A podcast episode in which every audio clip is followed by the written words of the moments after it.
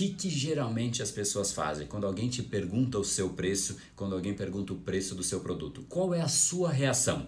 Você fala simplesmente, não, o valor da minha hora é mil, o valor do meu, é, meu celular que eu estou te vendendo é mil ou cinco mil, sei lá, cinco mil, um iPhone hoje em dia é uma loucura, mas é o que é. É, ou o valor do, do, do treinamento neuropersuasão, ele é 2497 à vista. É assim que você fala? Você dá de fato a resposta direta que a pessoa dá? A pessoa te pergunta? Ou você, olha só, ou você não se sente confortável de falar, cara, o valor do meu treinamento é 2497. Ponto. Será que você se sente confortável de dizer o seu valor e parar aí a conversa?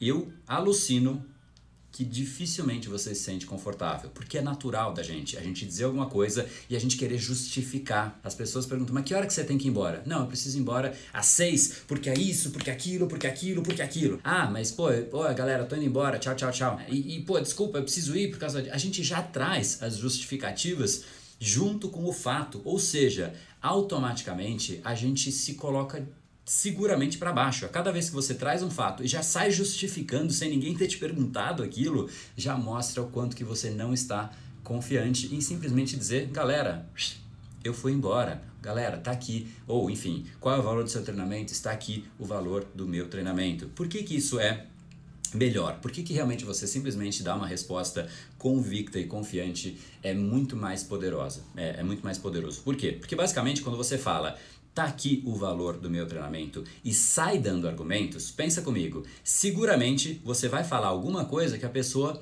talvez não goste muito. Talvez você vai dar tanta informação que alguma coisa ali naquele meio a pessoa vai falar, puta, mas isso não era bem o que eu estava esperando. Então você está dando pano para manga. Você está dando elementos que talvez você não precisasse dar.